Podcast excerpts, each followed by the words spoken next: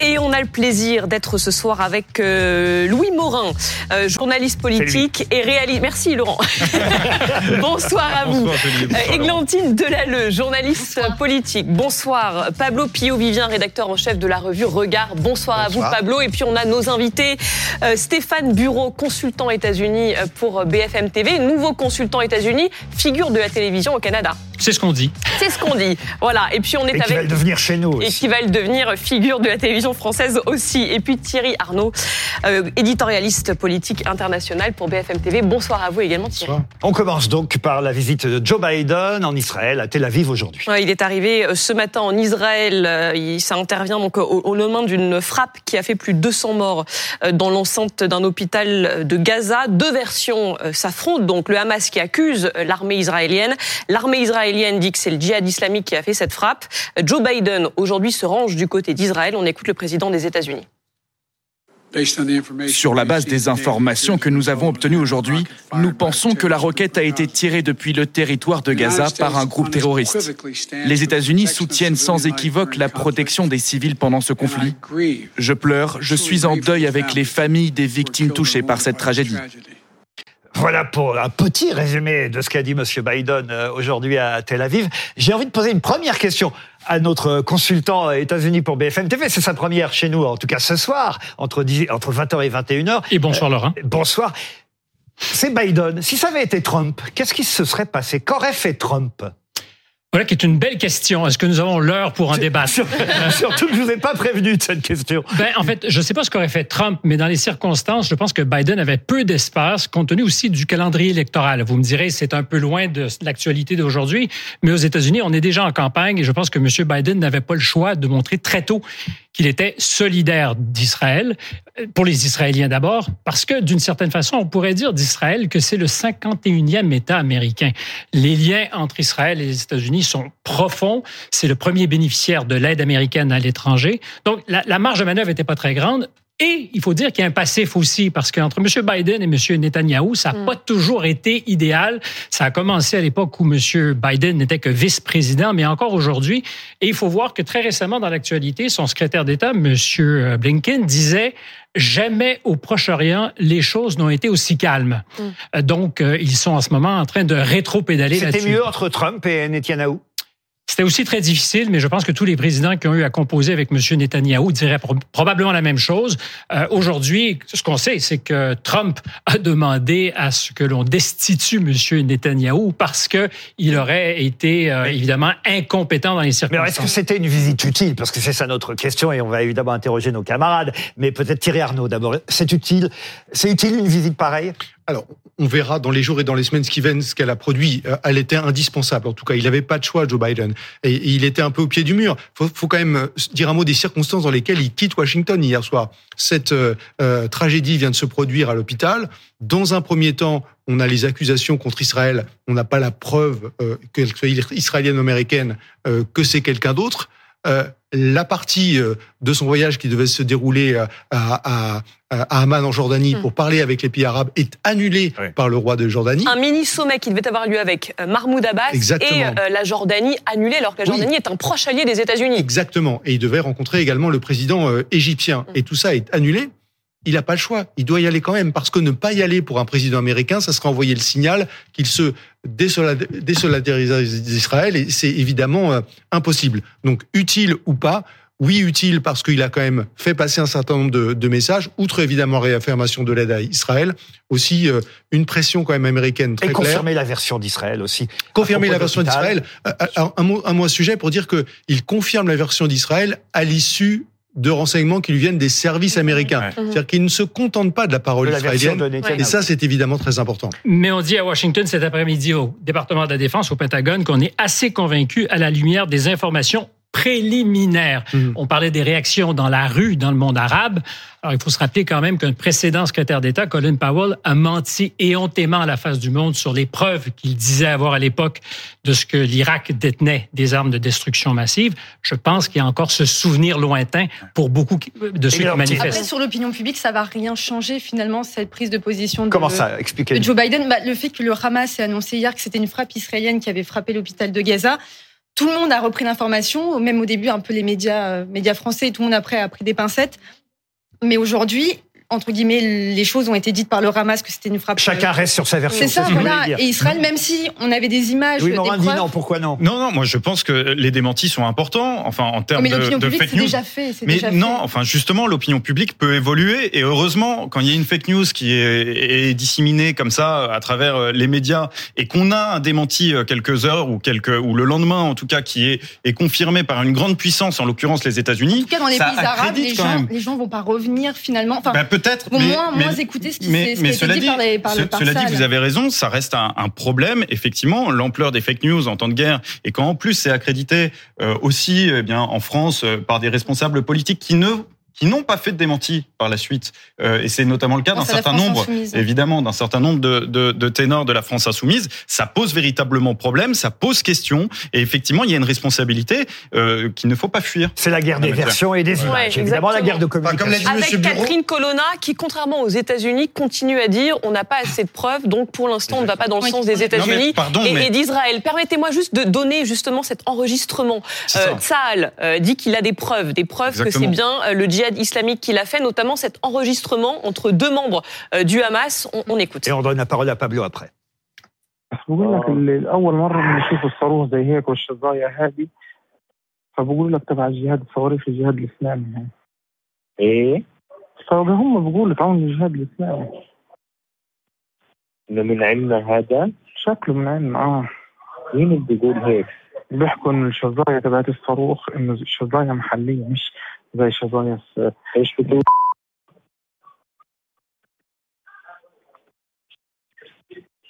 سبحان الله من عندنا ما لقاش غيرين بجرثومية عاد هذول تلاقيهم من المقدرة الورا دي فلات حط محط فيهم إيش إيه؟ إيش ضر؟ بتلاقيهم طالعين من المقبرة اللي ورا المستشفى المعمداني دي اللي هو فسه ونزل عندهم هو في مقبرة وراه آه المعمداني يقول لك عند الساحة بالضبط هي وين لما تدخل على الساحة أول ما تدخل على الساحة تدخلش على البلد على ايدك اليمين في مستشفى المعمداني اه عرفتها Un commentaire sur ce document qu'on vient d'entendre, peut-être Stéphane Bureau Mais à chaud, il est toujours très difficile d'être certain, absolument certain, que c'est pas un document qui nous est Évidemment. servi pour nous manipuler. C'est le principe Moi, la seule de la chose que guerre. je de peux la dire, guerre c'est de- que autant pour moi ne s'écrit pas comme ça- c'était écrit. Ouais. Euh, euh, voilà, à chaque fois, tout le monde fait la faute. C'est AU et plus loin TEMPS, hein, autant pour moi. Autant le dire et autant pour nous, donc. Euh, Donc voilà, c'est très difficile dans les circonstances. Je reviens à ce que les Américains à Washington disent cet après-midi. Pour l'instant, ça semble convaincant, mais on est au conditionnel. On ne dit pas de façon catégorique. Mais- c'est une fake news. Pablo, Une chose- qui n'a pas parlé. mais- Puis après, on vous redonne la parole. Non, mais il y a quand même, il y a quand Chacun même un certain nombre d'éléments. Qu'on va Il y, a quand même, il y a quand même un certain nombre d'éléments. Il y a évidemment euh, l'enregistrement qu'on vient d'entendre, mais il y est a fourni par les forces de défense israéliennes. Tout à fait, vous avez raison, mais en l'occurrence, on imagine si vous commencez à avoir des faux qui sont fournis par des forces de défense, euh, en l'occurrence israéliennes, et qu'ensuite c'est prouvé, vous vous discréditez totalement. Donc on imagine mal quand même qu'il y ait un faux qui est pu Mais ça, c'est qui- déjà vu. Ça, s'est déjà vu, mais c'était une autre époque. Et aujourd'hui, aujourd'hui, tout est vérifié, et vous le savez très bien. Aujourd'hui, sur les réseaux sociaux, tout est vérifié, et vous avez euh, eh bien des démentis qui peu peuvent être faits par absolument tout le monde. Et puis ensuite, vous avez aussi une autre organisation Ça qui est en confirme ce l'occurrence qu'il disait tout à l'heure. Chacun reste sur sa version, quels que soient les documents non, qu'on prouve. non, hein. non, parce que vous avez en plus une autre organisation qui est une organisation open source, qui est ouverte, une organisation de chercheurs qui enquête systématiquement euh, sur les données géographiques en, en la matière, qui s'appelle GeoConf, GeoConfirmed, qui est une organisation qui a, a notamment enquêté euh, beaucoup en, en Ukraine et qui a corroboré là aussi eh bien euh, la thèse israélienne. Ça fait beaucoup quand même parce que on a les États-Unis qui engagent leurs responsabilités et leur crédibilité, on a euh, Tsahal en l'occurrence qui engage aussi la responsabilité israélienne et puis on a des organisations indépendantes et open source qui divulguent leurs sources, qui sont des chercheurs indépendants qui ont déjà là aussi montré euh, leurs preuves, qui là aussi corroborent. On peut quand même difficilement Quels que soient les auteurs du bombardement, de toute façon, ce sont des, victimes de trop. C'est morts, c'est ouais. déjà ce qu'on peut dire. Exactement. Pablo Piovivia. Euh, moi, je pense qu'il ne faut pas rester non plus trop longtemps sur ça. Euh, Louis Morin a l'air catégorique. C'est une fake news. Il sait très bien que c'est euh, le Hamas ou euh, en tout cas que c'est Non, mais pardon, mais c'est extrêmement important, quand même. euh, Oui, mais Vous moi avez- j'attends, j'attends en fait des enquêtes indépendantes euh, faites par des tiers. Alors vous Mais nous avez sorti votre En fait, ce qui étude est là. intéressant dans ce cas-ci, c'est que vous êtes plus convaincu que ne le sont les autorités américaines. Exactement. C'est ce que je vous dis tout parles simplement. d'enquête Je veux, je veux croire que c'est une possibilité très sérieuse et qu'effectivement le, le, la, le Moi, je vais étranger. Je vais Alors, parler de juste Biden. Églantine et après vous. Non, ce qui est compliqué aussi, c'est qu'à Gaza, il n'y a plus de journalistes étrangers sur place. Donc l'œil indépendant il n'existe quasiment pas. Donc c'est dur. Pablo, enfin. Donc, Biden en Israël. Moi, je suis, j'ai écouté euh, l'intégralité de son discours et j'avoue que je suis, je suis, je trouve ça dommage, en fait, que un, un, un président euh, qui est aussi important que le président des États-Unis d'Amérique euh, n'ait pas tenu un discours de paix. En fait, qui n'ait pas appelé à un cessez-le-feu, qui se soit rangé de façon unilatérale, en fait, derrière. Alors, il dit quand même, Israël. Pablo, le Hamas ne représente pas tout le peuple palestinien euh, et le Hamas ne leur, leur apporte que de la souffrance. Voilà. il dit- Attention aux dit- civils, c'est ce qu'il dit. Exactement. Et il dit une autre chose qui m'a paru fort intéressante, c'est qu'il a reparlé de la solution à deux États. Il a dit que cette guerre renforçait pour lui sa conviction qu'il fallait euh, deux États, c'est-à-dire un État palestinien, ce qui est aujourd'hui dénié euh, au peuple palestinien. Et dernier point de faire- important aussi qu'il a dit, la libération des otages, qui est avant tout Prioritaire. Il ne peut pas venir dire aux Israéliens euh, cessez- déposez les armes, vous n'avez pas le droit, ou vous ne devez pas euh, attaquer le Hamas. C'est impossible. Non, mais il aurait fait il y a des escalades, en fait. C'est totalement inaudible. Stéphane Bureau? Ben, D'autant que le président Biden a surtout annoncé hier avant de partir, et c'est confirmé aujourd'hui, un plan d'aide supplémentaire à Israël, mais aussi à l'Ukraine et Sans potentiellement à Taïwan. a-t-il dit. On parle de 100 milliards de dollars. Je pense que dans le même discours, il disait j'aurai aussi 100 millions de dollars Mm. pour aider la Cisjordanie Mm. et Gaza de Ouais. l'aide humanitaire, avec une condition. S'il fallait que le Hamas mette la main sur cette aide ou cet argent qui est euh, pour l'aide humanitaire, il se disqualifierait et immédiatement. On pourrait arrêter d'aider Ouais. les Palestiniens. Et on apprend ce soir qu'Israël autorise l'entrée d'aide humanitaire dans Gaza depuis euh, l'Égypte. C'est l'autre point euh, Ouais, C'est important. peut-être sous pression de la, de la diplomatie américaine. Et, justement, je crois qu'on a notre Oui, correspondant à Tel. Aviv qui va intervenir. Et bien oui, ça, parce Julie? que ça a entraîné tout ça une, une vague de colère dans, le- dans le monde arabe. Euh, la Jordanie et l'Égypte, qui sont donc les traditionnels alliés des États-Unis, euh, sont, sont, sont vent debout contre Washington. Le Hezbollah libanais euh, a appelé à observer une, une journée de colère. Et à Ramallah, où vous vous êtes rendu, euh, Igor Saïri, euh, en Cisjordanie occupée, donc euh, il y a des affrontements qui ont éclaté aujourd'hui. Alors il y a des affrontements effectivement, mais pas pendant la manifestation hein, qui s'est déroulée plutôt dans le calme dans l'après-midi, en plein centre-ville de Ramallah, à l'appel, vous l'avez dit, du Hezbollah libanais, une journée contre l'ennemi, contre Israël bien évidemment, à la suite de cette de cette frappe violente contre un hôpital de de Gaza City. Il y avait plusieurs milliers de personnes, c'est important de de le dire, plusieurs milliers de personnes de profils très différents. Il y avait des jeunes, beaucoup de jeunes, il y avait euh, des moins jeunes, il y avait beaucoup de femmes euh, aussi. Et puis il y avait un mot d'ordre parce qu'il y avait de la colère, une colère calme certes, mais une colère quand même euh, parce que là-bas on, on est persuadé évidemment que ce que cette frappe est provenait d'Israël et des, des soldats de de Tsahal. Le mot d'ordre de cette manifestation, c'était Gaza et notre dignité. Et de mon point de vue, ça allait un petit peu plus loin euh, que que ce qui s'est passé hier euh, dans la bande de Gaza. Euh, il y avait plusieurs types de manifestants. En tête de cortège, il y avait les plus radicaux avec le drapeau du Hamas sur eux et qui ne voulaient pas entendre parler d'Israël, qui est l'ennemi, qui est l'occupant. Et puis il y avait également cette jeune femme qui est née euh, à Gaza, qui vit désormais en Cisjordanie et qui, elle, a vivement critiqué Mahmoud Abbas, qui est le, le leader, le, le chef de l'autorité palestinienne, parce qu'elle le trouvait beaucoup trop faible face à l'Occident et en particulier face, face à Israël. Il y avait également des jeunes filles, adolescentes, 15 ans, qui étaient là en me disant qui d'autre que nous euh, peuvent défendre les Gazaouis? Personne d'autre. Et vous savez, le 7 octobre, évidemment que c'est un drame, évidemment que ça a tué beaucoup de civils, mais nous, c'est ce que nous vivons depuis 75 ans, depuis la naissance de l'État d'Israël en 1948. Il y avait également euh, un homme, un père de trois enfants, trois jeunes enfants de moins de 5 ans, et qui m'a dit eh bien moi j'espère pouvoir donner un jour euh, un futur à, mes enfants avec euh, euh, les mêmes droits que les Israéliens et puis dans l'idéal évidemment eh bien être en paix et être en paix avec Israël. Merci Igor. Je voudrais demander euh, évidemment à nos deux spécialistes de politique étrangère et euh, des États-Unis, est-ce que ça va peser dans la campagne présidentielle entre Trump et Biden, cette situation au Proche-Orient? Ça peut, ça peut. Je pense que c'est important pour Biden de montrer qu'il était un bon chef de guerre. D'ailleurs, il l'a souligné. Il a dit, je suis venu, je suis le seul à être venu euh, en Israël en période de guerre. C'est un peu ce qu'on constate aujourd'hui. Euh, et il faut voir que Israël s'apaise pour ceux qui font campagne aux États-Unis. Euh, la Floride est un État fondamental. Vous me direz, on est très très loin d'Israël. Il se trouve que le vote juif en Floride est très important. C'est Trump qui l'a emporté en 2020. Je suis certain que M. Biden et ses stratèges pensent à la Floride, mais pensent de façon générale au poids que pourra faire peser cette affaire sur le cours des élections. On est au début de quelque chose qui pourrait durer très longtemps. Il est important qu'il marque le territoire. D'accord avec ça, Thierry Arnaud Ça pèsera de manière asymétrique. Si euh, l'intervention et la pression américaine est un succès, ça ne profitera pas nécessairement beaucoup à Joe Biden. En revanche, s'il échoue et si ça devient un désastre, ça pourrait devenir très problématique pour sa campagne présidentielle. Vous vouliez ajouter quelque chose sur ce voyage de Biden en Moi, Israël je voulais plutôt parler de d'Emmanuel Macron, parce qu'on voit que les, les États-Unis essayent d'avoir de, d'avoir la main sur la situation, mais en attendant, où est Emmanuel Macron? Où est l'Europe? On voit que pendant la, la guerre en Ukraine, il s'est positionné en chef de guerre. Aujourd'hui, c'est pas le cas. Il prend une position diplomatique d'immobilisme. Mais je pense qu'on voit, je pense que l'exécutif a peur d'une chose, c'est que le conflit aujourd'hui s'importe en France, alors qu'il est déjà, euh, il est déjà importé. euh, Il est déjà là, vous Oui, oui, c'est ça exactement. Oui, Morin, Oui, là-dessus bien sûr. Et, et c'est vrai qu'en la matière, les intérêts sont pas les mêmes. Avec Joe Biden, et vous l'avez extrêmement euh, bien souligné, qui a un intérêt aujourd'hui à se montrer comme étant crédible sur la scène internationale et qui profite aussi eh bien euh, de cette actualité pour euh, pouvoir le faire, euh, alors même qu'il était décrédibilisé récemment. On l'avait vu en train de, Moscou, de chuter à plusieurs reprises. On, on, on le présentait régulièrement dans les médias américains comme un plutôt en forme, là, pour le Et, coup. et- et là, on voit effectivement quelqu'un qui reprend le dessus. Emmanuel Macron n'a pas forcément intérêt, encore une fois, vous l'avez très bien dit, Églantine, à, à se positionner sur ce terrain, parce que ce qui est évident, c'est que s'il fait un déplacement en Israël, Non, mais on a quand euh, même la, sans faire un déplacement en Palestine, En France, on a quand même la être- deuxième diaspora juive, on a la plus forte communauté musulmane en Europe.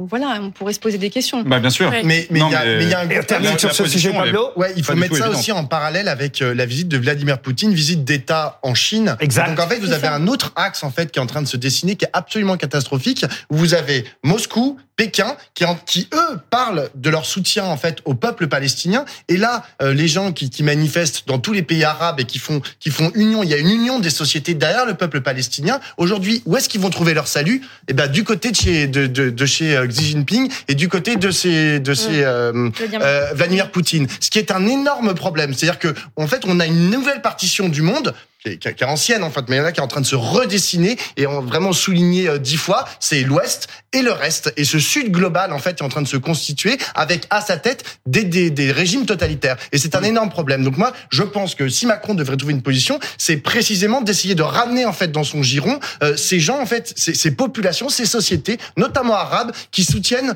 euh, le peuple palestinien. Et ils ont tout à fait, ils sont tout à fait légitimes à le faire parce qu'aujourd'hui, le peuple palestinien, comme on a pu le voir dans le dans le dans le massacre en fait qui a eu hier, qui a eu lieu hier à, l'hôpital euh, à, Gaza, euh, c'est un peuple martyr.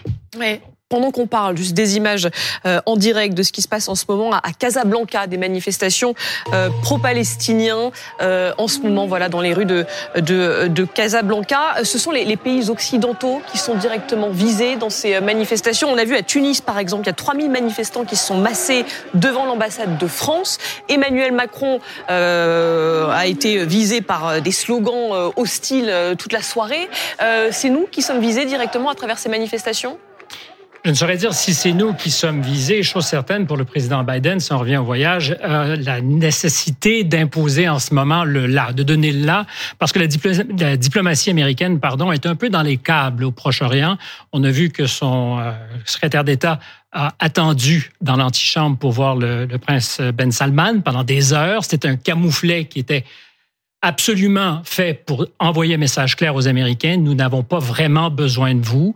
Euh, donc, la diplomatie américaine est, est peut-être poussive en ce moment dans cette région du monde. Et je crois que Biden doit en prendre acte. Et c'est un peu ce qu'il faisait aujourd'hui. Euh, et c'est vrai tout à fait que les Russes et les Chinois sont un peu à la manœuvre. Euh, le rapprochement entre l'Iran et l'Arabie saoudite fait très, très peur aux Américains. Ce sont les Chinois qui ont joué le- les marieuses là-dedans.